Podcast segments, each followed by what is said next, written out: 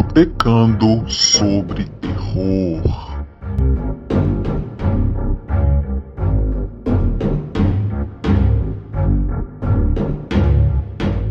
Boa noite, pessoal. Essa é a terceira edição do Botecando sobre Terror, hoje com a presença da Jana Bianchi. Seja muito bem-vinda, Jana. Oi, gente. Obrigada, obrigada pelo convite. Grace.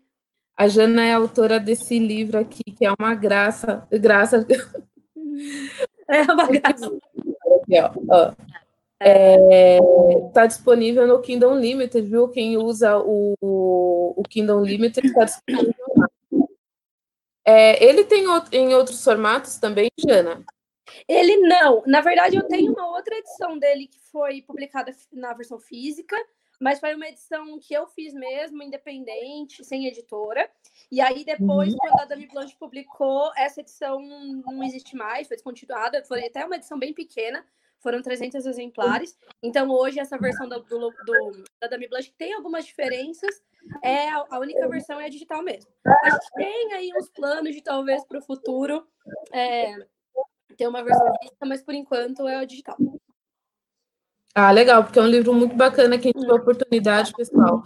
É, e eu vou deixar depois na descrição dos vídeos o link para as redes da, da Jana também para o podcast, o podcast, é, podcast curta ficção. As mulheres faz muita coisa, gente.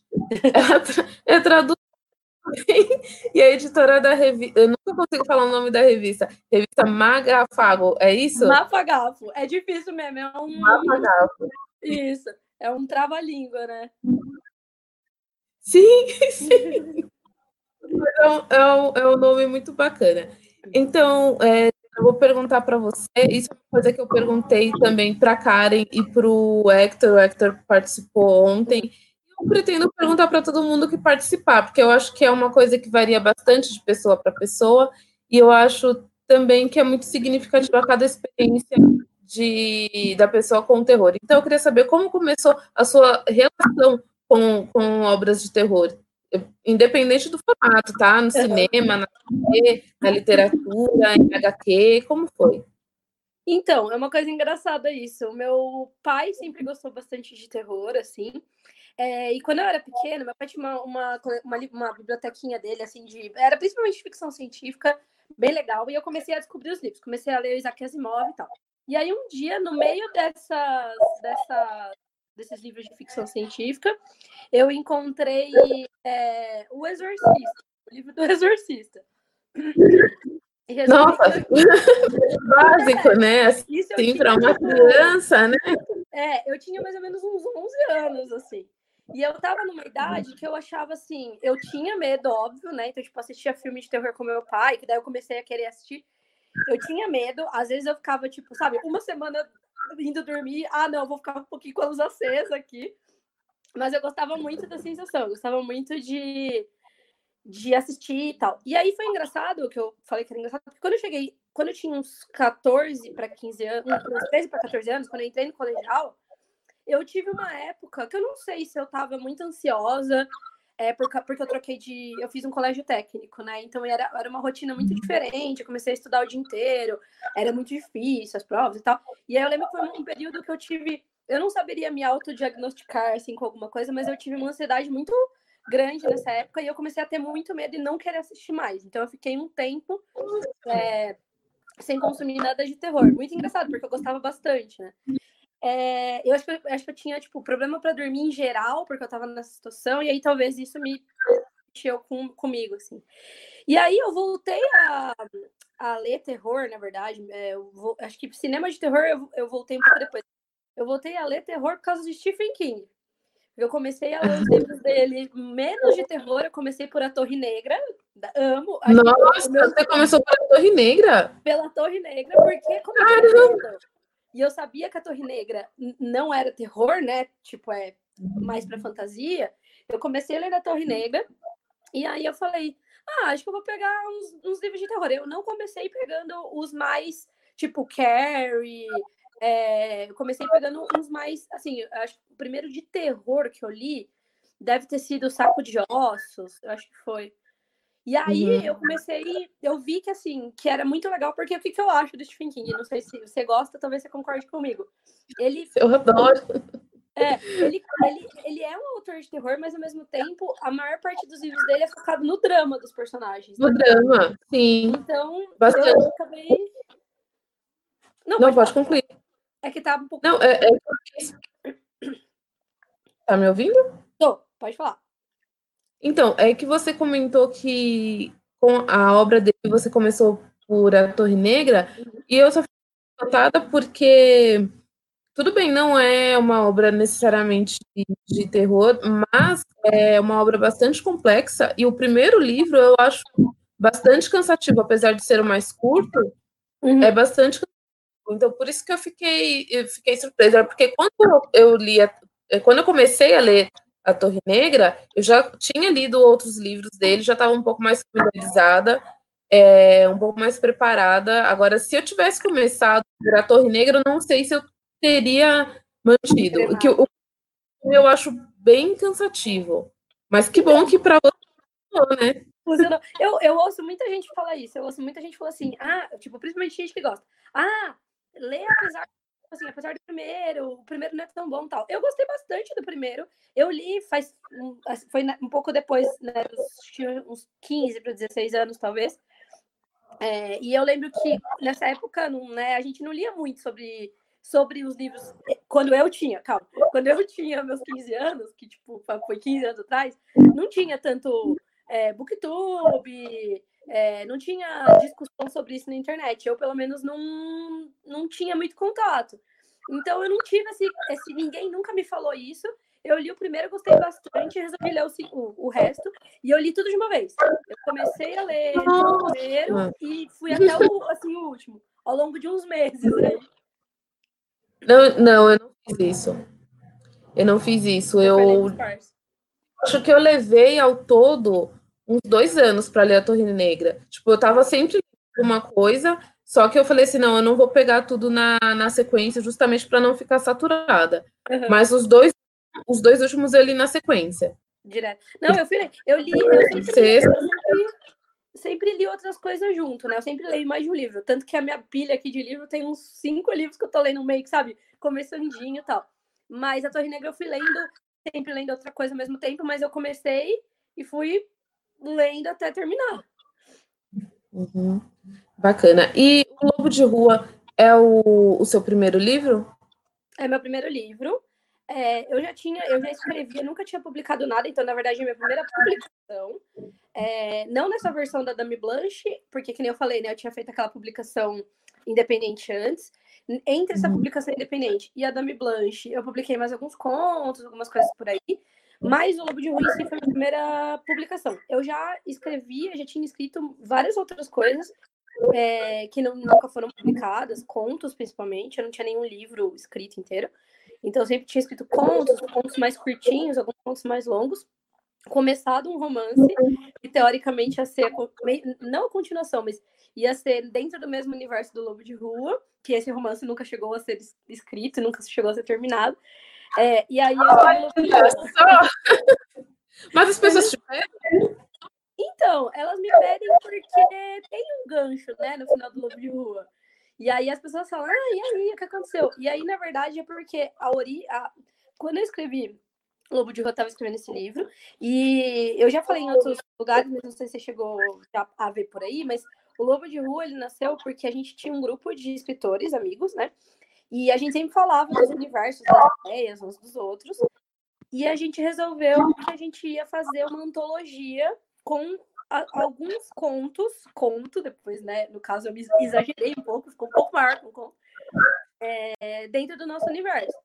E aí eu resolvi que eu ia escrever Lobo de Rua, que eu queria que fosse uma história que não fosse um, um- um começo da história que eu estava contando, mas que tivesse alguma conexão. E essa conexão é o Theo, que é o personagem que, se você for ver, ele é um personagem bem deslocado da história do Raul e do Tito. Isso. Então, foi mais ou menos isso. E aí as pessoas falavam, tá, mas e aí a história do Theo? Por que, que ele apareceu? E aí, na época, eu tava escrevendo romance, mas acabei, assim, desistindo dessa ideia por N razões. assim. Entendi. É, mas, assim, quando você pensava em, em escrever, você sempre teve essa a ciência de que você iria para esse lado da fantasia ou do terror? Ou você já pensou em escrever outros gêneros? Meu, não, eu sempre fui para esse lado. Desde criança eu gosto muito de fantasia, terror, ficção científica, esses principais é, gêneros que eu gosto, assim, de ler, de assistir. Então, assim, sei lá, o filme preferido de quando eu era criança era História Sem Fim, que eu assistia em looping. Tinha uma fita que o meu pai gravou, o filme que passou na TV, porque tinha isso, né? Você conseguia gravar com a fita cassete lá. O meu pai gravou, que passou na TV, então tinha, eu decorava, eu sabia de cor até os comerciais do, da, do, do, do, filme, né? Que, da que, fita, né? E aí eu sempre gostei dessa área, assim. Tanto que eu acho que até hoje eu não devo ter escrito nada ou quase nada realista, sem um elemento fantástico. Quase tudo que eu escrevo, pequeno, conto, é, história maior, tudo é para esse lado, assim, eu gosto muito. É, não, e eu pergunto isso porque é muito relativo. Eu consumi terror, fantasia e ficção científica também, mas terror foi o que me transformou em leitora e em espectadora. Uhum. É, mas eu, eu tenho um livro publicado, mas eu não pensei em escrever terror, eu não me vejo Ai, escrevendo. Aconteceu. Isso. E eu já ouvi falar também que o Nicholas Sparks, que escreveu é, Noites de Tormenta, é, O Amor para Recordar, é, tam, aquele da a, aquele que virou filme com a Rachel McAdams é que é a moça é, Diário de uma Paixão. Uhum. É, eu já ouvi dizer que ele também é fã de terror e suspense. Nossa, mas ele escreve. É, então, mas ele escreve romances, né? Né? Porque é o que, que ele percebeu que sabe escrever. Então, hum. que eu, eu acho interessante sempre perguntar isso pro, pro autor, porque, né, vai ser. O Stephen King é fã da série The Good Wife. Oi? Ele adora. Ai, o, que de The Good Wife. Que engraçado. Nossa, eu nem imaginaria. É, então, porque eu acho que ele assistiu a série um tempo depois que já tinha acabado. Foi mais ou menos que comecei a assistir. E às vezes ele comentava no Twitter coisa tipo da segunda temporada e a série já tinha acabado, sabe? E daí era bonitinho dando coisas da, dos protagonistas, né? Da Alicia Flor do, do Yu, era fofo. Que legal. É, não, mas você sabe que assim, de maneira geral, eu sou bem é, eclética. Eu gosto de consumir. Assim, eu gosto mais de científica e tudo mais, mas eu vejo de tudo. Eu vejo é, coisa de drama, romance. É, tanto que uma das minhas séries preferidas da vida que eu, que eu vi recentemente, que todo mundo me falou, você vai gostar, você quer. E eu assisti, eu amei assistir com os meus pais, eles amaram também. Foi é, Anne com E. Foi uma das séries que eu mais Gente, mas essa série é muito fofa. É muito fofa. Eu não conheço ninguém que tenha visto e tenha falado, olha, eu não gosto. eu também. Não, até foi. Eu assisti a primeira temporada sozinha, e aí eu falei, minha mãe gosta muito de coisa de época, assim, né? Aí eu falei pra minha mãe, nossa, mas você vai gostar. Aí eu viajei fazer um. Nem lembro o que eu fui fazer, foi um curso em São Paulo, acho que fiquei em São Paulo uma semana. E aí eles começaram, ela e meu pai começaram a assistir a primeira temporada que eu já tinha visto. Aí quando eu cheguei, eles estavam, a gente tá esperando você, vamos começar a segunda temporada. Até a gente assistiu a segunda e a terceira juntos. Que fofo. Bacana, Jana. E aí eu queria saber também, você comentou que a primeira edição né, do Lobo de Rua foi é uma edição independente. Uhum. E aí você faz várias outras coisas também. Como funciona a questão da, da, da divulgação? Uhum. É, como uma escritora que também atua nessa parte né, de podcast, de é, edição também. É, você que necessariamente faz toda a divulgação do seu trabalho, ou você é, vê que já tem algumas pessoas que te acompanham e que acabam divulgando? É engraçado, é uma mistura das duas coisas. Porque o que aconteceu? Quando eu publiquei Lobo, Lobo de Rua, como eu comentei, eu foi minha primeira publicação é, eu tinha poucos conhecidos nessa área, porque quando eu lancei Lobo de Rua, quando eu escrevi a primeira versão lá do Lobo de Rua, eu, eu não sei se eu se, se você já viu por aí, porque faz um tempo que eu, que eu mudei aí, mas eu sou formada em engenharia de alimentos. Sou engenheira de alimentos. Eu trabalhei. Ah, já vi pelo Twitter. É, no Twitter. Eu trabalhei seis anos como engenheira de alimentos numa indústria. É, e aí, em 2017, que eu saí e comecei a ir direto para a área de escrita. Eu já estava envolvida, porém, com a escrita. Mas quando eu me formei, em 2013 para 2014, eu comecei a procurar comunidades de escritores no Facebook na época, era a rede que eu usava mais, nem tinha Twitter. É, e foi quando eu fiz esse esquema que eu falei, que eu tinha os meus amigos, a gente fez uma coletânea de contos e o Lobo de Rua saiu nessa. Até então, eu não tinha é, quase pessoas que me conheciam e eu conhecia poucas pessoas da escrita. Com o Lobo de Rua, eu comecei a ter um material para divulgar, tanto para outros leitores, amigos, colegas escritores, quanto para editores, é, pessoas do mercado em geral, não com esse intuito de tipo assim, ah, vocês querem publicar meu livro, mas para as pessoas irem meio que me conhecendo, conhece, me chamando para evento, essas coisas e tal. E aconteceu mais ou menos nessa época. E aí, logo depois, o Thiago Lee, que é o, o criador e o outro um dos outros co-hosts do Curta Ficção, me chamou para a gente fazer o curta, junto com, na época, o Rodrigo, que era o terceiro host, né? Agora é a Paula. É, e aí, uma coisa meio que foi ajudando a outra. Então, tipo assim, eu ter o Lobo de Rua ajudou a divulgar o Curta Ficção entre outros escritores. Aí, o Curta Ficção me fez, fez com que outras pessoas conhecessem Lobo de Rua, porque tava lá meu nome ouvindo no podcast e ia procurar. Aí, logo depois, veio a revista. Mesma coisa. Quem já me conhecia do Curta Ficção e do Lobo de Rua começou a conhecer a revista. E as coisas foram meio que seguindo, né? E aí, por último, que eu entrei na área de... né? Sim, foi uma meio que uma escadinha, né? De, de, de gente é, conhecendo meu trabalho e tal. Uhum. A Karen comentou aqui que também gosta de da série Anne com, com Iet. Não, eu amo muito. A gente é muito fofa mesmo. E você eu comentou. em todos os episódios, do primeiro, da primeira temporada ao último da última temporada, todo episódio eu dava uma choradinha. Sério. Mas, gente. Eu de chorar, né? Ah, você comentou que do Thiago Lee é o. O primeiro livro que eu li no Kindle foi o dele, que era é, agora, gente, o, o Homem Vazio. O Homem Vazio, eu ia falar o Homem Duplo. O Homem Vazio. E eu já pedi para ele escrever a continuação, mas parece que não vai rolar. Não, e assim, coitado. O Vazio fica muito claro que, gente, vai ter alguma coisa. Uma continuação. Não, e você sabe que eu tenho uma, uma culpinha aí no cartório, porque agora ele tá terminando de editar o conto que vai sair na Mafagafo dele. É, a gente tá trabalhando junto. E coitado, como esse menino trabalha no podcast. o menino edita, cria pauta, ele é multiuso. O que tiver para fazer, ele faz. O que tiver para fazer, ele faz. Mas eu gosto muito do Homem Vazio também. Inclusive, eu fui uma das leitoras beta do livro, né? Quando ele escreveu. Eu li, e até eu tava dando uma oficina em Bauru, e eu ia para Bauru. Eu moro em Campinas, né? Paulínia, Campinas, é meio pertinho, no interior de São Paulo. Bauru, daqui para Bauru, é umas quatro horas e meia de ônibus. E eu ia, eu dei uma oficina lá, que eram 10 semanas, toda semana, né? E aí eu ia num dia, dava oficina lá e voltava no outro. Então eram tipo 10 horas de ônibus, quase, toda semana. E aí eu ia no ônibus, eu punha, abria o computadorzinho e ia, tipo, lendo e comentando as coisas no ônibus, assim. Foi engraçado. Ah, então, por favor, Thiago Lee, se você estiver vendo a gente. Pessoal, a gente está em quarentena, não tem por que não ver. Ou não, não tem por que ouvir, porque depois vai ficar no, no, no Spotify. Então, Thiago Lee, por favor, é, coloque aí para frente a continuação de O Homem Brasil. Estamos aguardando. E, e o ponto dele na Mafagafa é muito legal, vai ser muito massa. Mal vejo a hora de publicar. Quando sai a próxima edição?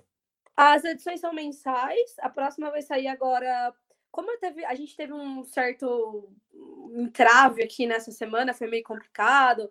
A gente ainda tá esperando a capa, talvez saia mais pro fim. Nessa semana tá todo mundo louco. Talvez saia mais pro fim dessa semana, ou no máximo semana que vem. É, na outra, né? Depois dessa semana que começa. A edição de é, março. Então tá saindo todo mês uma edição, perto do fim do mês.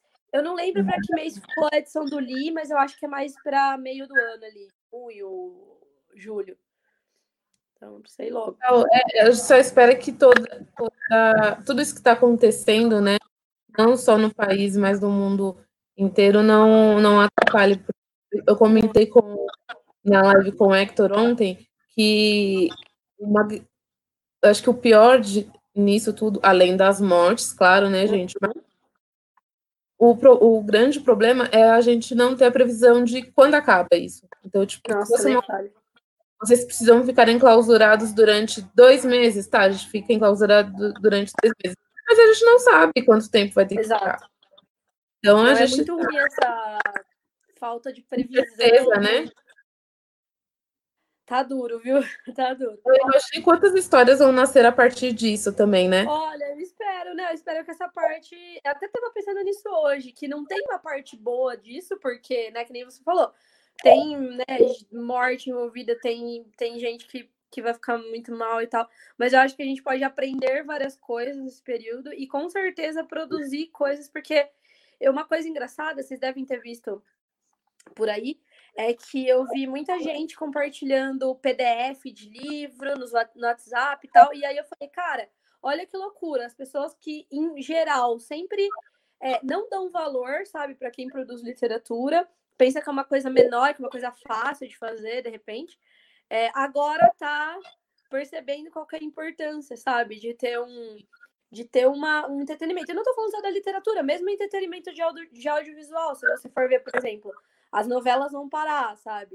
De gravar. Imagina isso, o impacto que isso tem. E às vezes a gente não vê muito esse valor, né? A gente, a gente vê, a gente que tá no meio, a gente vê, mas é, as pessoas elas não acho que não veem tanto o valor do, do produtor de conteúdo de, de literatura, de audiovisual, né? Então acho que foi uma coisa que talvez as pessoas entendam e sintam mais, sabe? A importância disso. E mesmo as novelas, eu eu acho a novela uma coisa complicada no sentido de que muita gente que trabalha com entretenimento vê as novelas com. Uhum. E, e é muito louco isso, porque, por exemplo, é, eu cresci vendo a minha mãe acompanhar todas as novelas. Então, Uhum. para grande parte do país, tem importância. Tem lá a Dona Maria que cuidou da casa o dia inteiro, ou que ela trabalhou fora o dia inteiro, chega e quer acompanhar a novela dela, sabe? É tão importante quanto, a, quanto o- a gente sentar no ônibus e ler o livro enquanto volta para casa, ou a gente que acompanha a série também. Eu não entendo esse desdém. Não, é, eu também. Assim, eu não, eu não costumo, eu, eu não assisto muita novela, mas minha mãe assiste muito.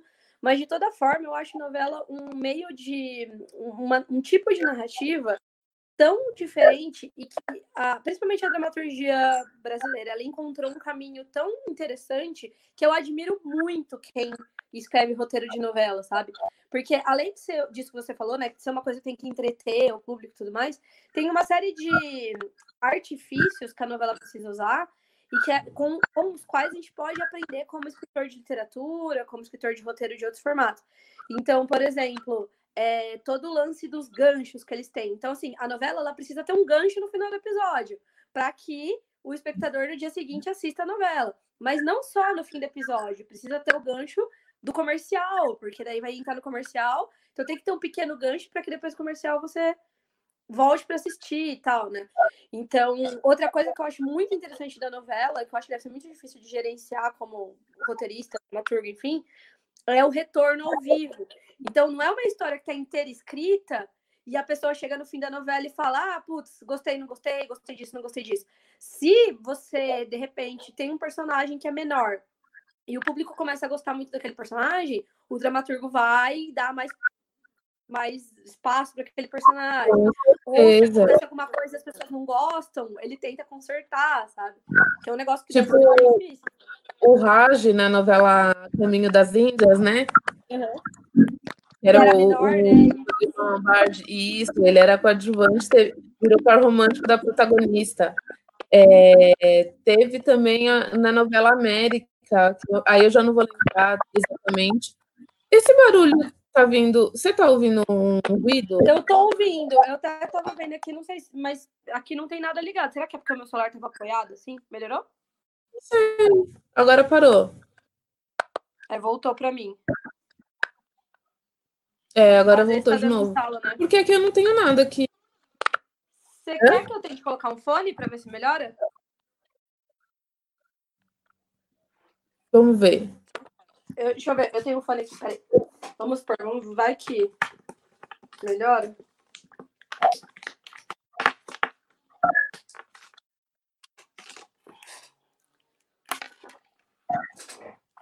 Vamos ver. Vamos ver, pessoal. Quem, quem sabe faz ao vivo. Quem sabe Vamos lá. faz ao vivo. Tá me ouvindo? O- o- Melhorou? Tô te ouvindo. Tô te ouvindo. Melhorou? Acho que agora Acho que melhorou, né? Melhorou, melhorou. Então tá bom. Vamos, vamos seguir com o foninho agora. Vamos seguir. Muito bem, Jana. Vou tentar por aqui. Vamos ver. Aí, pronto. Certo. Aí você comentou, né, como começou toda a divulgação, como as pessoas vão- foram te conhecendo e tal. E, e aquilo que eu tinha comentado antes, por você isso, você acaba divulgando obras também, né?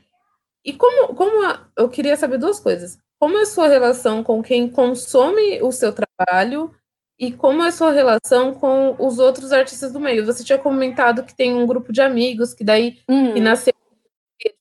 Mas e, e as outras pessoas fora é, desse grupo? Porque hoje com a internet, ao mesmo tempo que está muito, é, muito fácil interagir com, com o autor, também está muito difícil. Então, agora, por exemplo, que eu entrei com, em contato com alguns autores para participar do Botecano, do Botecano sobre Terror, Uhum.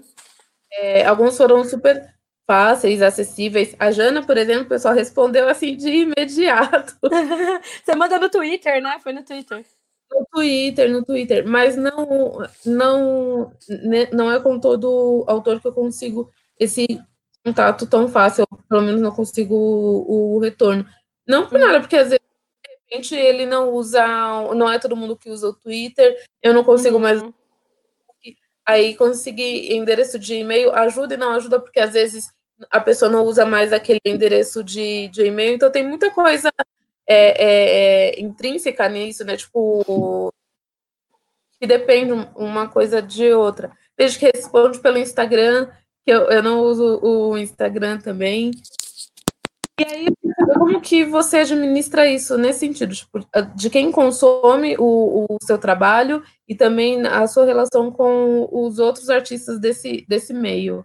Tá. Ó, com outros artistas, basicamente, eu tô assim, eu tenho muitos amigos nessa área.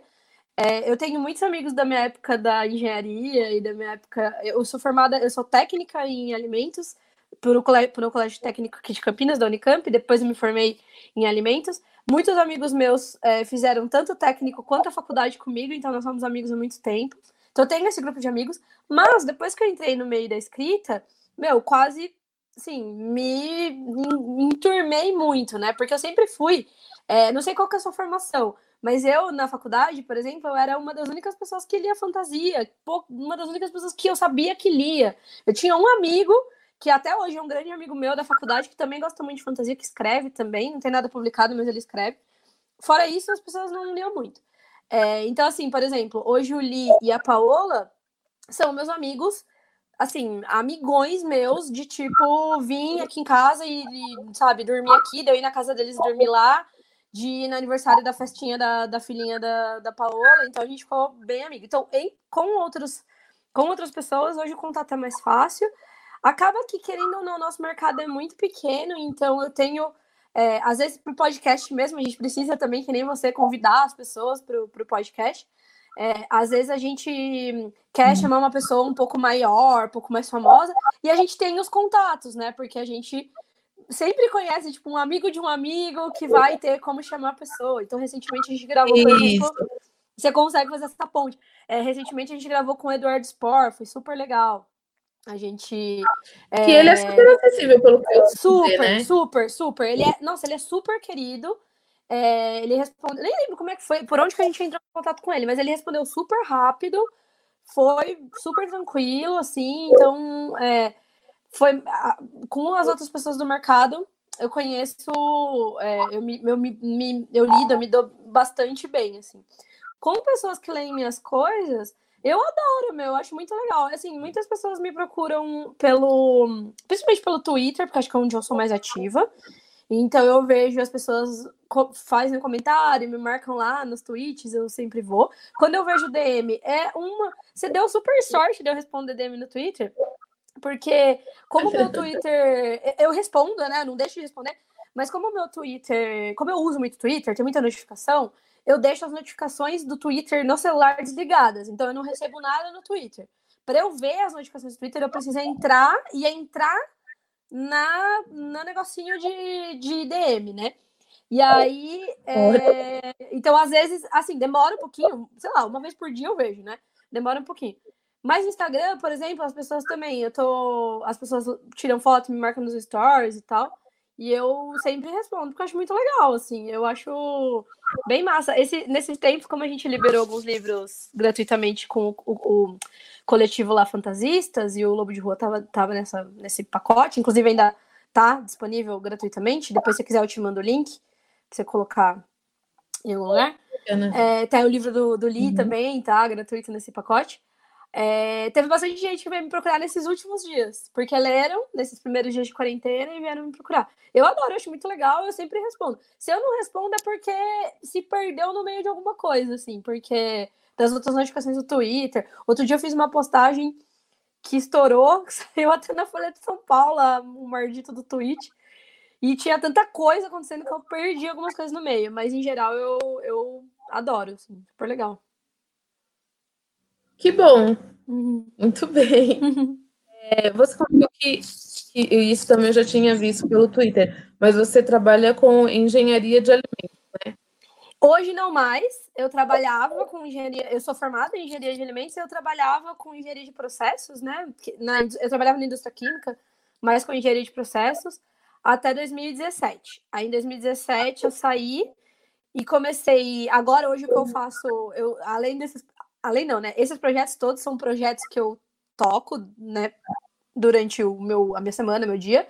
Mas uh, os, os boletos mesmo, eu pago com tradução e oficinas que eu dou, principalmente no SESC. Eu costumo dar oficinas de tempos em tempos no SESC de vários temas. Então, até 2017 eu trabalhava como engenheira de alimentos, engenheira de processos. E agora eu tô só nessa área, assim. É, hoje em dia, exatamente nesse, nesse momento, nos últimos meses, mais como tradução, com tradução mesmo. E é, a, a, área que você atuava era totalmente diferente. Né? Totalmente.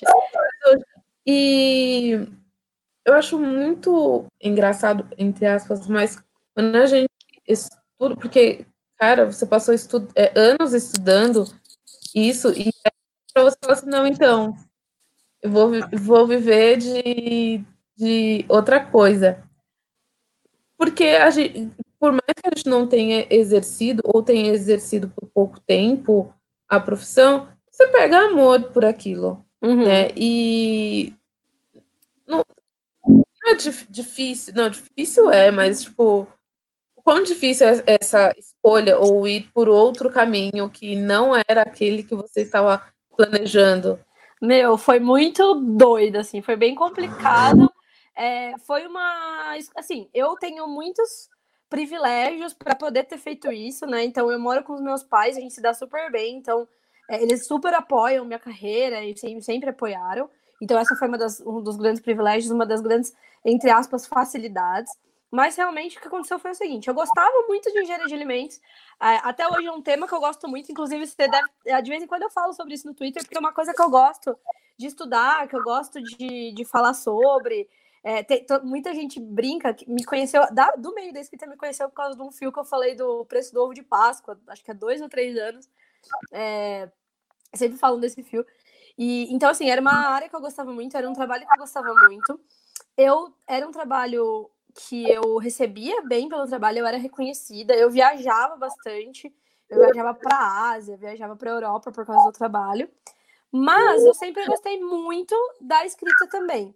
Então, eu gostava do meu trabalho, mas gostava da escrita. O que aconteceu foi que, ao longo do tempo, eu fui fazendo esses projetos todos que a gente comentou, e eu, o, tempo da escrita ele foi ficando. O, o meu tempo não, minha dedicação para a escrita começou a ser mais relevante do que né, começou a atrapalhar o meu trabalho. Olha só que, que loucura, o meu trabalho começou a atrapalhar esse tipo de coisa. E foi quando eu decidi que eu ia conversar com o meu chefe na época, foi outra, outro privilégio.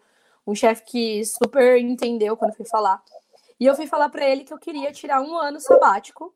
Então eu ia tirar um ano, eu guardei um dinheiro, porque eu recebia bem, eu moro na casa dos meus pais, então eu guardei um dinheiro que pudesse me sustentar por um, um ano, pelo menos. É, e eu resolvi sair para esse ano sabático. Mas eu, em paralelo a isso, estava estudando tradução já, porque era um meio que eu, que eu gostaria de entrar, era um meio que eu sabia por outros colegas, que é um caminho para quem gosta de escrever e que a gente sabe assim, que viver de escrita, só de vender livros, não paga todos os boletos, pelo menos não no momento que a gente está, pelo menos não para escritores como a gente. O Paulo Coelho é, paga as contas dele. Mas assim, se você for ver até o Spore, o Vianco, não são pessoas que, que só pagam a vida delas como escrita, né? Eles têm outros, outros, né? Tipo, ou eles fazem podcast, no caso, sei lá, do Sport, tem o Nerdcast, que é um podcast muito grande, o Vianco dá cursos e tal. E aí eu, estudando, achei que tradução seria um negócio legal, eu gosto bastante de... É um trabalho que você fica lendo, trabalhando com livros o dia inteiro. Então eu estava estudando tradução. E aí o que aconteceu é que quando deu mais ou menos um ano, que era o tempo de eu voltar, se eu quisesse para a empresa, né? Eu tinha pedido demissão, mas o meu chefe falou, ó, quando der um ano, se você quiser voltar, a gente vê, se consegue achar uma vaga, nanana. Eu já tinha migrado para tradução, ainda ganhava bem menos do que eu ganhava quando eu trabalhava né, com, com engenharia. E aí, esse momento que foi o momento mais chave, né? Porque nesse momento eu falei, putz, a partir do momento então que eu falar, não, eu vou trabalhar com isso, eu preciso de duas uma, né? Ou trabalhar para ganhar mais ou menos a mesma coisa, ou eu vou precisar diminuir, entender que o meu padrão de vida vai ser outro para trabalhar desse jeito, né? E aí essa transição foi bem difícil para mim. Felizmente, que nem eu falei, eu tive apoio da minha família, então nunca ninguém me cobrou, tipo, ai, você saiu de um emprego muito bom para tentar uma coisa incerta, ninguém nunca me cobrou isso. Pelo contrário, eles super me, super me apoiaram. Mas eu me cobrava bastante, porque eu falava, puta, eu tinha um negócio que muita gente sonha em ter, empre... a, a empresa em que eu trabalhava, uma multinacional gigante, muita gente queria trabalhar lá, e aí eu larguei para fazer um negócio que, sabe, trabalhar com livro, que é uma coisa meio louca, né? Tipo, e aí deu tudo certo, felizmente. É, e quando você diz assim, ó, eu vou trabalhar com, com livro, tá certo que você traduz também, mas quando você diz que que escreve, é, as pessoas assimilam de primeira o que você escreve? Ou às vezes Meu! falam assim, né? É, as pessoas. É engraçado, eu, eu costumo dizer que existe um paradoxo com o que as pessoas in, interpretam na, do ofício da escrita no Brasil. Porque o, quando eu falo para as pessoas, elas acham de duas uma. Ou elas acham que eu sou uma pessoa muito inteligente genial e, e inatingível, que obviamente não é verdade ou as pessoas acham que eu morro de fome e que não tem como viver de livro. É muito louco, as pessoas não entendem que existe esse, me esse meio termo, sabe?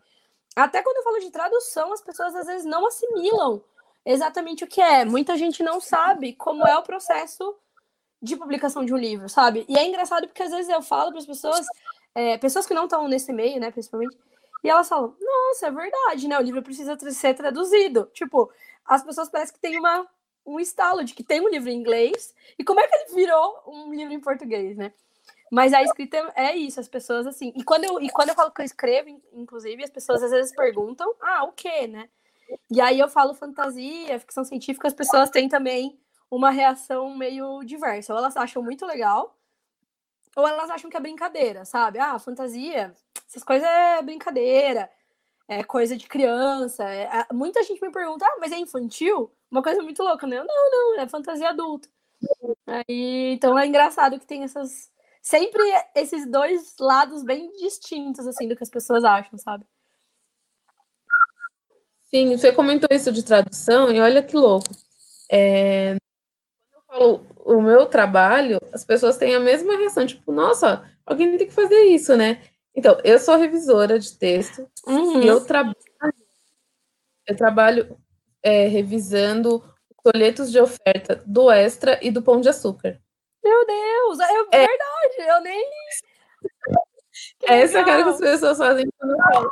Nossa, mas então, tem alguém para revisar tudo aquilo? Então, tem. Sim, tem. tem. E Caramba, não, é verdade. a revisão das ofertas do país inteiro. Uhum. Caramba, que loucura. É, é muito isso. Imagina isso numa escala maior, sabe? E às vezes até eu falo isso para as pessoas. Eu falo, ó, eu faço tradução literária, eu traduzo livro, história em quadrinho, eu traduzo jogo de tabuleiro também, que as pessoas ficam também. Mas como assim jogo de tabuleiro? Eu, ué, tem que traduzir o manual, as cartas, tudo, do, todos os elementos de um jogo de tabuleiro, né? Tipo, os elementos até físicos, às vezes, eles têm umas discussões. A caixa, tudo, né, tem que traduzir. E, e aí eu falo, mas também tem a área da tradução técnica que vai traduzir tudo, tudo que você imaginar. Então, assim, por exemplo, agora com o surto do Covid, é, tem vários colegas meus tradutores técnicos que estão traduzindo todo o material que chega aqui. Porque que acontece? Se você pega, bota um jornalista para traduzir algumas coisas, dependendo da capacidade do jornalista, ele consegue traduzir legal para publicar aqui, mas tem muitas particularidades que, principalmente nesse, nesse assunto, que é um assunto muito técnico, que, que as pessoas precisam entender direito o que está sendo anunciado no mundo inteiro, é, é importante que tenham os tradutores gabaritados, treinados, enfim, formados naquele ofício para traduzir as coisas técnicas. É uma coisa muito louca que a gente em geral, não pensa, né, que tem isso. Não pensa que tem isso, e, tipo, quando a gente fala que tem, a pessoa fica espantada. Sim. E outra coisa também, eu trabalho à noite, então, uhum. quando a pessoa não sabe com que eu trabalho e eu falo que trabalho à noite, a primeira pergunta é: você trabalha na área da saúde? Nossa, é verdade. Mas caramba, mas o seu turno, você trabalha à noite porque você gosta ou porque é tipo, existe alguma requisição do, do cliente? Não, eu gosto desse período da noite. Caramba. Tento expediente o, o dia inteiro, praticamente. Mas eu gosto de trabalhar à noite. À noite, que louco. Eu já não, eu, eu assim, é, eu às vezes, se eu preciso, eu trabalho à noite. Mas em uhum. geral eu prefiro trabalhar de manhã. De manhã é meu, meu melhor período, assim, para trabalhar. Agora que eu vou começar o home office, que vai ser punk, né? Porque eu vou trabalhar. Nossa. Nossa, agora você vai ver. Home, eu trabalho de home office, né? Inclusive, eu estou brincando que as pessoas estão descobrindo o meu estilo de vida nesse, nesse surto inteiro. É... Eu nunca trabalhei no home office. De... Ah, você não, não costuma. É, você vai ver que assim, você vai perceber que tem suas vantagens. Eu gosto muito de trabalhar de home office. Assim, inclusive, uma das coisas que, que faz eu gostar tanto da profissão de tradutor como um todo é o fato de eu poder fazer home office. Porque eu, por exemplo, eu faço natação. Quando, quando o mundo não está acabando, eu tenho aula de natação. É, e aí eu nado de manhã, eu nado num horário que não é tão cedo, eu nado 10 e pouco da manhã, que é um horário que eu gosto, porque não tem muita lotação e tal. Então, assim, eu acordo, trabalho um pouco, saio, vou nadar, volto, almoço, nananã, faço minhas coisas. Então é um negócio que eu gosto bastante. Às vezes, quando eu tô mais tranquila, no, no, na hora do almoço eu jogo videogame, eu brinco com as cachorras, eu fico meio, né, com uma coisa que você pode aproveitar da casa. É, em compensação, às vezes tá, às vezes, quase sempre, sábado domingo eu tô trabalhando. Às vezes você nem percebe que tá trabalhando, sabe? Então, tipo, ah, vou fazer um negócio da revista aqui, tô lá trabalhando antes do almoço do domingo, sabe? Faz parte, mas acho que tem que equilibrar aí. Sim, tem que ter muita disciplina, né? Muita disciplina, é. Vou descobrir a partir de segunda-feira. Vai dar tudo certo. Agora, o que eu queria te perguntar uma, uma coisa que é, é, todas as escritoras aqui do Botecando é sobre a, a, talvez por você ter é, trabalhar bastante com amigos, não sei se acontece com você, mas por ser mulher nesse meio da fantasia, de ter elementos do terror também, né? Que o, o seu livro é tido como é, literatura fantástica, mas tem o lobisomem, que é, uhum. é uma figura significativa é, dentro das obras de, de terror. É, em algum momento você sentiu que era, era um problema para alguém, não para você, obviamente, mas é que para alguém era um problema ser uma mulher escrevendo é, esse gênero? Olha, eu nunca ninguém me falou que achava ruim, errado e tal. O que já aconteceu, porém, que eu acho que é uma coisa engraçada, que mostra um pouco isso do que você falou, desse perfil, de muita gente. Tem duas coisas, na verdade, que eu pensando agora eu consigo identificar que as pessoas têm essa ideia e às vezes se surpreendem. Uma delas é que é, muita gente acha que o meu livro é um livro de romance com lobisomens. Então, e as pessoas se surpreendem para mal ou para o bem. Então, se a pessoa vai esperando um romance que tem um lobisomem, geralmente ela se decepciona e não gosta. Mas acontece o inverso também. a pessoa fala, ah, eu sempre vejo o seu livro por aí, né? Tipo assim, no Twitter, enfim, as pessoas falam. E eu achava que era coisa tipo Crepúsculo, que inclusive vale dizer que é um. Eu gosto, eu respeito bastante, mas as pessoas às vezes elas opõem assim, tipo, ah, eu, eu não, achava que era um negócio meio Crepúsculo, e aí eu li e eu descobri que não era, e eu achei muito bom. Então acontece essas duas coisas. É, e a outra coisa também que acontece é que muita gente fala para mim, nossa, eu, achei, eu achava que era escrito por um homem, nossa, eu não achava que esse livro seria escrito por, um, por uma mulher.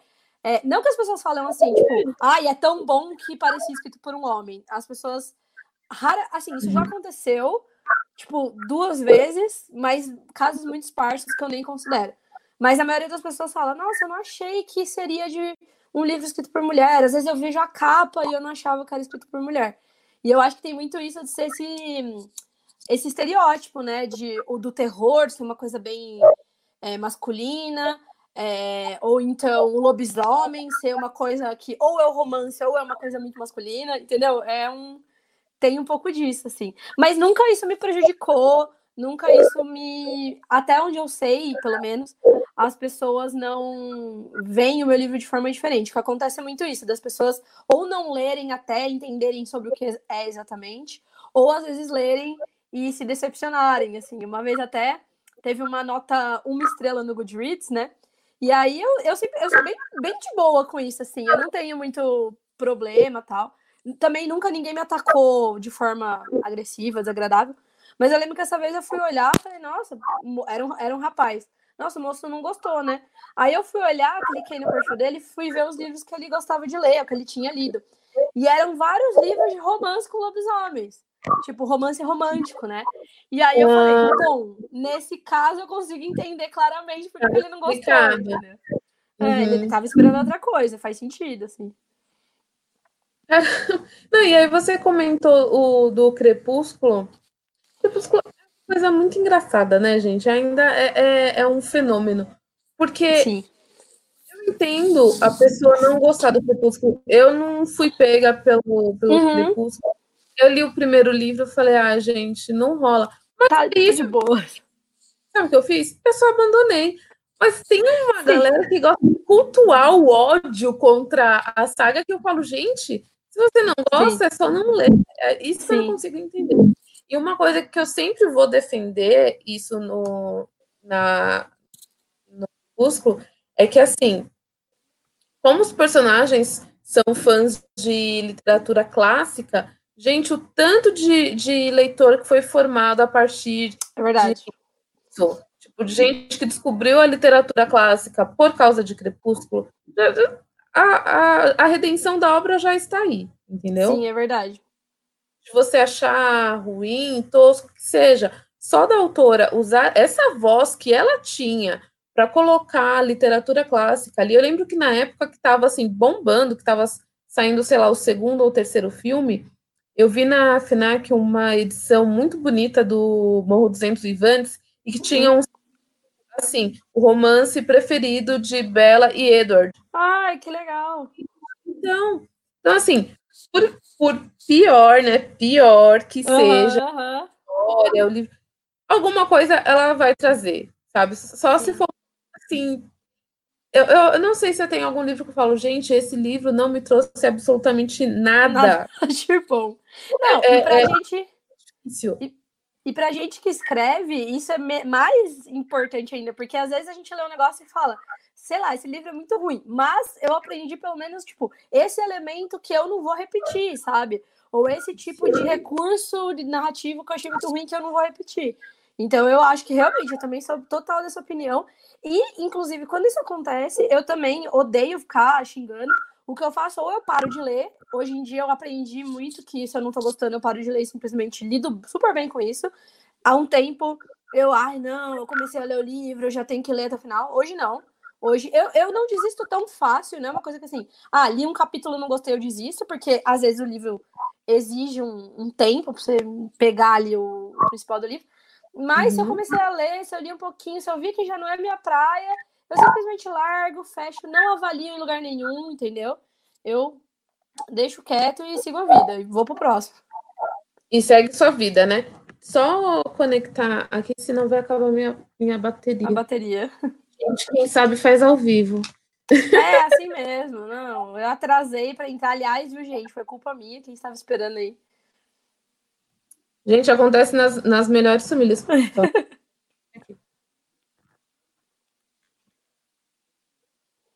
e...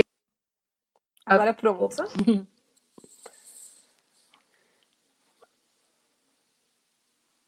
Tá me ouvindo? Ah, tô. Apareceu um negócio aqui. Deu uma cortada, mas agora eu tô te ouvindo. Tá me ouvindo? Ah, que bom. Tô te ouvindo sim. É, o vídeo tá um pouco atrasado, mas eu acho que é alguma coisa da minha internet. Mas logo volto. Tô ouvindo normal. Ah, tá bom. Tá bom. É, bom, e agora que a gente estava falando né, de crepúsculo de, e de lobisomens e tal, tem assim, alguém também, independente do formato, tá? Da literatura, da cinema, do cinema ou da, ou da TV, que você considera assim, o seu herói ou a sua heroína eh, dentro do, do gênero fantástico? Hum, vamos ver. Nossa, eu tenho muitos, muitos personagens da fantasia que eu gosto muito. Deixa eu pensar qual que seria o meu preferido. Tem uma, um livro que não é muito conhecido. É... Bom, eu vou primeiro, antes de mais nada, eu vou citar um que é bem conhecido, que eu gosto muito, que é a trilogia Fronteiras do Universo, que passou, começou a série agora no HBO, né? O primeiro livro é Bússola de Ouro, começou a passar a série. A Lyra, que é a protagonista sempre foi uma. É uma personagem que eu gosto muito. E quando eu li o livro, eu li pequena também. Eu, li, eu tinha os meus 11 anos. Eu gostava muito, eu me, eu, me, eu me via muito na personagem e tudo mais. Talvez foi uma das minhas primeiras é, personagens que eu me reconhecia, assim, tipo, putz, eu queria ser essa personagem. É, e outra personagem do livro que não é muito conhecido, que eu vou aqui fazer o meu papel de apresentar, para quem não conhecer, porque tem muita gente que conhece também, é o Terry Pratchett, não sei se você conhece esse autor, é autor de uma série que chama Discworld. É, e esse livro chama, o que eu mais gosto, que, que tem esse personagem, chama Direitos Iguais, Rituais Iguais. E ele, eu não vou saber qual é o número na série, porque é uma série que não é sequencial. Você pode ler os livros em qualquer ordem. Tem só alguns livros que tem sequência, mas é esparso dentro dessa série maior do Discworld. Esse livro fala, conta a história de uma menina que tem um, um, um mundo, um universo, em que todos, todas as meninas que, que têm conexão com a magia, elas são bruxas, e os homens que têm conexão com a magia, eles são magos, feiticeiros. E ela, por alguma razão, nasce com a magia de feiticeiro. E aí ela, tipo, é meio que uma deslocada, assim, porque ela é uma menininha que deveria supostamente ser uma bruxa, mas ela tem essa magia diferente. E aí ela é criada pelas por umas anciãs bruxas, que são acho que tias avós dela, que são umas bruxas. E aí ficam as bruxas tentando lidar com ela, e é muito legal porque ela é uma personagem que ela tem um poder meio xamânico, assim. Então ela entra, ela consegue entrar dentro do corpo de vários animais. E eu lembro de ler criança, ela chama Esk, a menininha chama Escarina, o apelido dela é Esk. É, eu lembro de ler e ficar também, nossa, eu queria muito ser essa personagem, meu Deus, personagem mais legal do mundo. Então eu sempre gosto de citar esses dois casos que, coincidentemente, por curiosidade, são livros que eu li quando eu era pequena, né? Tinha 11, 12 anos, assim.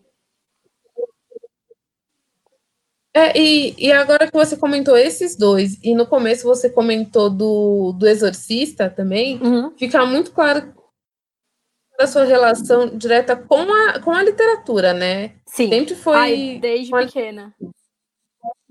Porque, por exemplo, a minha experiência com, com o terror primeiro foram com, foi com os filmes. Então uhum. eu via muito a 13 e a Hora do Pesadelo quando eu era criança. Uhum. Sexta-feira 13 eu via Agora, a hora do pesadelo eu via e depois eu ficava com um cagaço. Eu conseguia Nossa, dormir, mas eu, né? eu, assistia, mas eu. Então, não é que eu não conseguia dormir. Eu dormia eu até conseguia, mas tipo, eu ficava com medo de tipo, ir na cozinha sozinha. Sei, sei bem.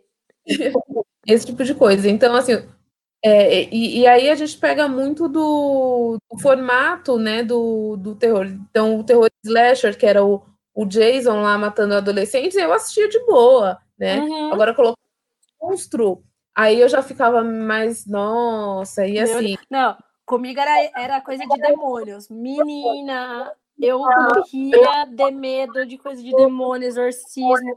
Muito louco, né? Porque eu li o exorcismo quando eu era criança.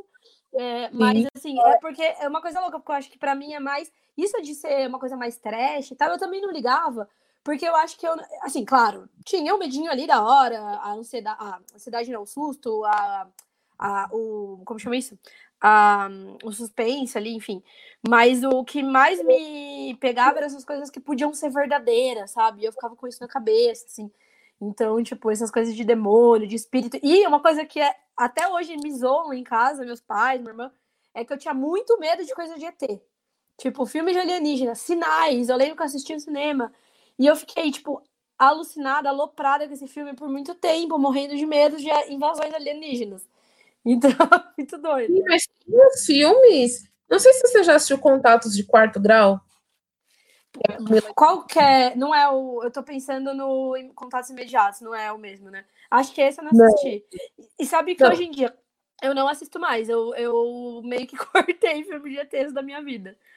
Então, o Contatos de Quarto Grau é um filme que, assim, não teve uma baita divulgação na, uhum. na época, com a Mila Jovovich, uhum, ela faz uma psicóloga que está numa, numa cidade onde algumas coisas estranhas acon aconteceram. E aí, é, o, o filme, no começo do filme, ela se apresenta, ela fala, sou Mila Jovovich e tal, esse é um filme que retrata o que aconteceu em, tal lugar. E aí. ah, ela se apresenta como se ela fosse a personagem. Não, não, ela se apresenta como uma atriz e ela explica Caramba! a personagem. E aí, boa parte do filme, a tela é dividida em dois, é, em du... fica duas telas, mostrando o, o que aconteceu de verdade na cidade e a outra tela dos atores interpretando. Gente, que loucura! Nunca ouvi falar. É, e assim, apesar de, óbvio, é, eu, eu sempre assimilei o medo ao terror. Quando eu assisti a científica, nem tanto, eu ficava mais tranquila, né? É, é, claro, aí a gente vai ver o Enigma do Outro Mundo, né, do John Carpenter. Quase temos três. Mas aí, né?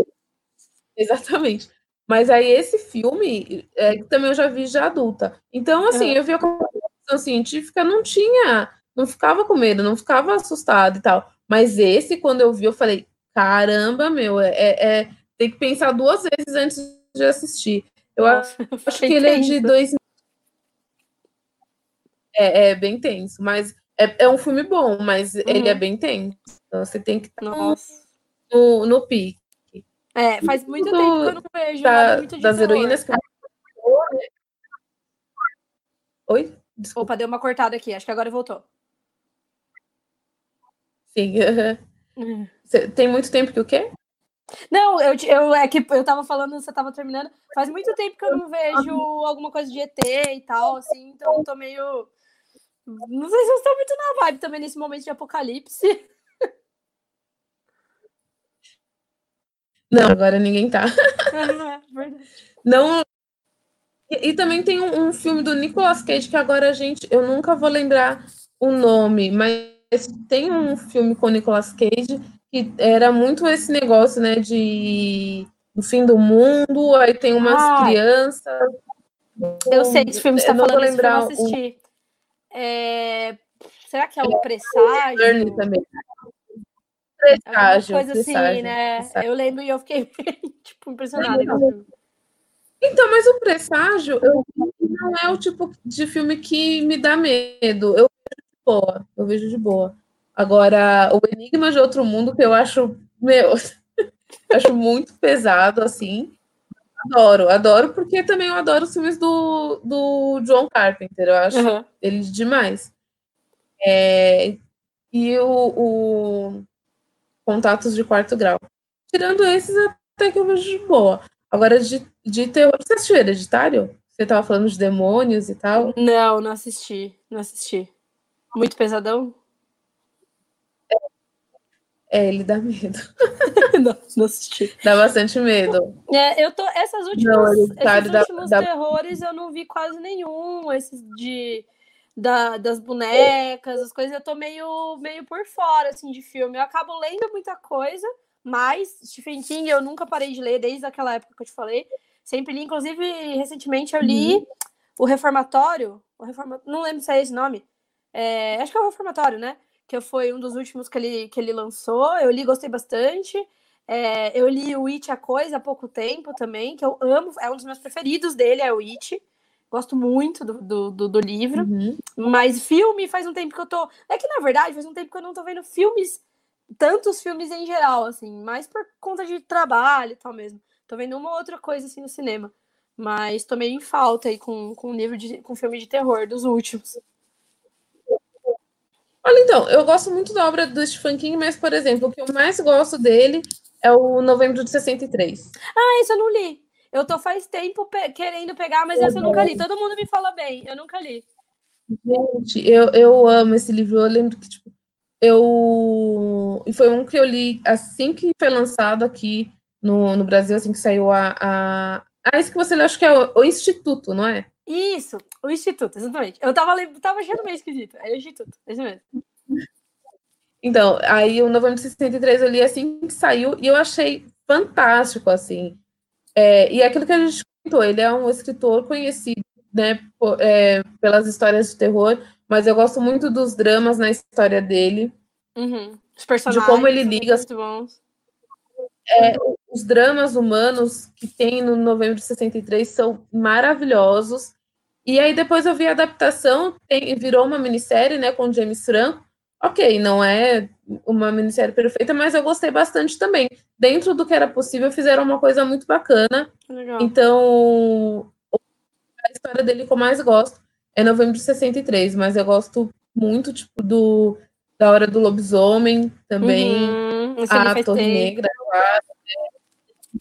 Tem muita coisa que, que eu lembro, assim, e a Torre Negra é, é engraçado, porque como eu fui lendo esse passado, tem algumas coisas que eu, algumas passagens da saga que eu remeto a, a determinada situação que eu estava vivendo na época vida. Que legal. engraçado, né? A gente remeter a isso.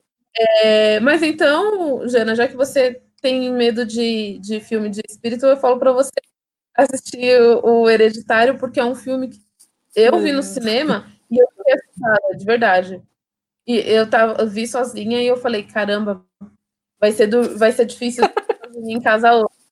Meu Deus, que. Mas eu gostei bastante. E aí depois o, o diretor o lançou também, com certeza vou falar, o Midsommar, que divide Sim, sim, opiniões. sim, sim, sim, sim. É, eu não assisti também, mas é, conheço as polêmicas. É que o Midsommar é uma coisa mais construída, né? Ele não se Uhum. pega tanto a, ao terror de maneira explícita, com imagens chocantes. Até tem umas coisas ali, mas não é o, o maior propósito. Ele constrói, todo, eu acho que é pior. Em, algumas, em alguns momentos é até pior. Sim, eu acho que essa parte psicológica, essa pressão, pra mim, é mais. me pega mais, sabe? Do que uma coisa mais sanguinolenta, mais explícita, assim.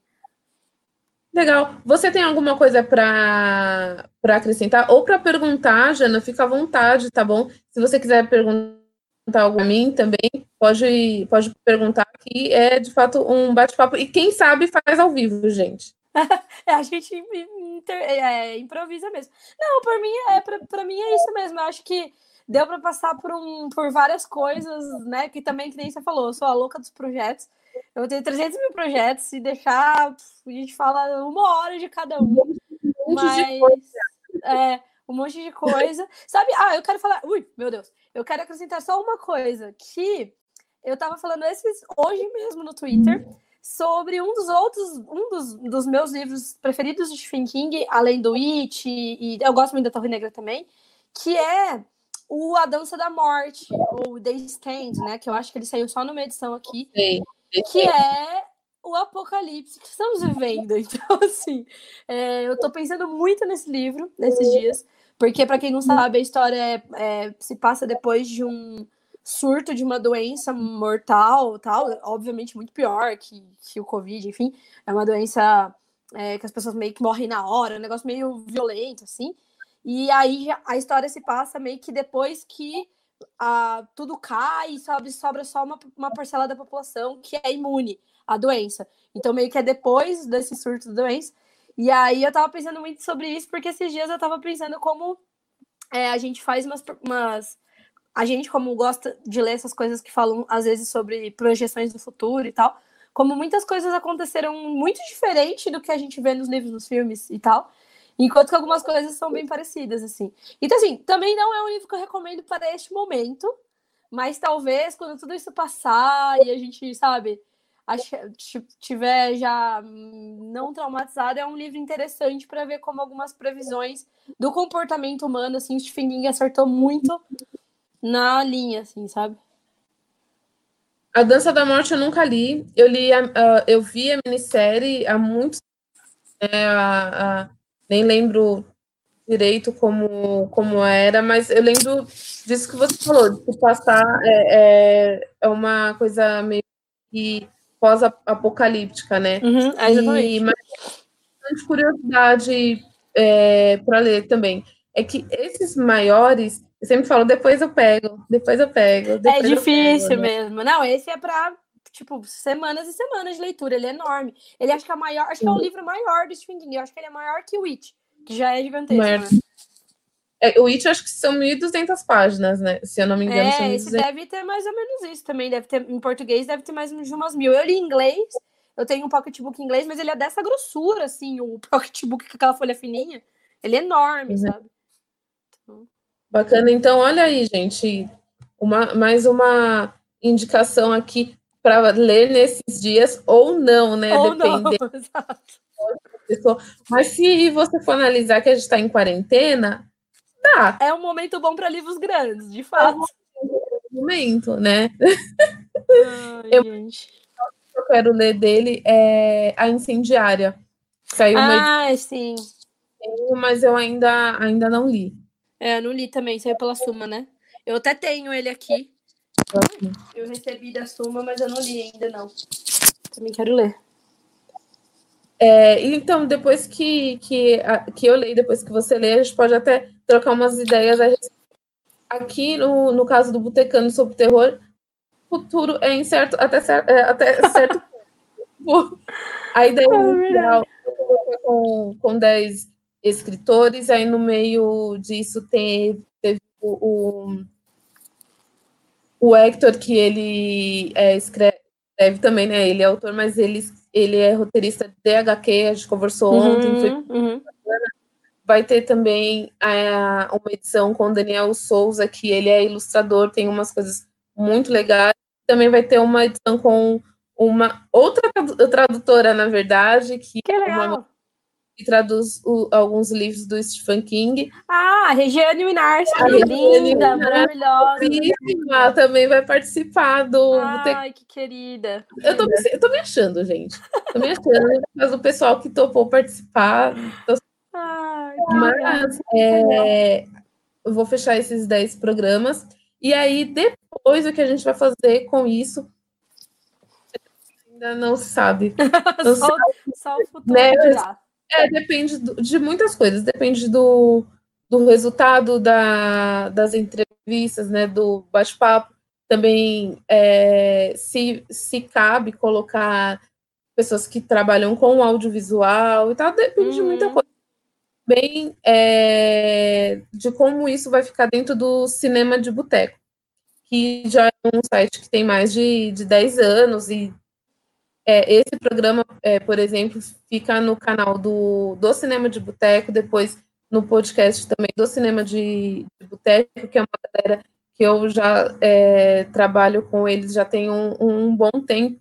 Para quem acompanha o site, de repente já viu alguma crítica minha, ou de alguma live que eu participei ano passado com o Túlio Dias. O Túlio Dias é um cara que trabalha assim que nem você, já. é o doido dos projetos trabalha, gente. É, é, exatamente. Ano passado ele fez o 305 dias, então todos os dias tinha live comentando algum filme.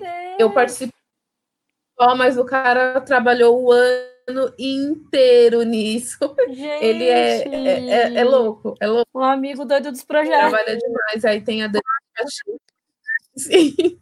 Aí tem a Dani Pacheco que cuida do podcast, inclusive ela que passa né, o formato do Botecano sobre Terror, depois coloca no, no Spotify, e também foi ela quem sugeriu o nome. Então, assim, existe muita gente por trás disso que a gente está vendo aqui. E, e, aí, depois que acabar os, as 10 edições, a gente vai decidir. E também depende de como vai estar o universo, né? A gente não sabe nem se vai ter civilização. Esse detalhe dessas 10 edições. É, então, mas aí a gente vê. Quem sabe você também não volta um outro momento. Tem muita gente que eu queria participar, tem gente que eu queria participar e que trabalha com. É, que na verdade divulga bastante coisa, então a Jéssica Reinaldo, que eu já citei nos Ai, outros outra dois. maravilhosa também. Você também conhece a Jéssica, né? Ela divulga muita coisa bacana, ela sempre lê muita coisa, ela pesquisa pra caramba. Então, assim, dependendo de como for, a Jéssica também vai receber um convite. Eu acho que ela topa Sim. participar. Ah, topa, É. com certeza. Ela é muito querida também. E muito acessível também, né? Sim, é sim, é sim. Novíssima. Então, Jana, se você não tem mais nada para para colocar, eu nem tinha visto o, o Hudson da boa noite aqui. Boa noite, Hudson. Oi, Ruth. Oi, Hudson, tudo bem? Aparece outras Apareceu. vezes. Então, a gente encerra por aqui. Eu vou deixar na descrição do vídeo o link para as redes da, da Jana, também o, o link para a revista Mafagafo, é? Mafagafo, e para o podcast Curta Ficção. É que a mulher Show. muita coisa, gente. Mas eu vou deixar tudo aqui na, nas redes, vou deixar também o meu Twitter. Gente, só vou deixar o Twitter porque, que nem eu comentei ontem, é a única rede social que eu uso para manter minha sanidade mental. Se não nem me tiver, tá duro. aí não tem programa, então eu mantenho só o Twitter, mas é, também tenho o Facebook, o Twitter e o Instagram do Cinema de Boteco, também é bastante acessível por lá. Ok, pessoal? Então, por enquanto, é só. É, o, próximo, o próximo programa, sábado, dia 28, é com o Geraldo de Fraga. Olha, direto de Recife, hein? Uh, que chique. É, ele escreveu Medos Aleatórios, que aí no próximo programa eu vou mostrar aqui para vocês. E você, Jana, não, não fecha ainda a janela, que quando eu encerrar o programa, ainda dou, a gente troca umas palavrinhas, tá bom? Beleza, combinado. Por enquanto é, é só. É, você quer falar alguma coisa, Jana? Quer Então é só isso. Eu quero agradecer o convite, foi muito legal. É, me desculpar do atraso aqui, mas foi muito legal conversar com vocês. É bom para dar uma esfriada na cabeça, né? Com tanto caos acontecendo, foi uma delícia. todo mundo tá precisando, né? Então, beijo, pessoal. A gente se vê no próximo sábado, às Tchau, 8 horas, com Geraldo de Fraga. Até lá.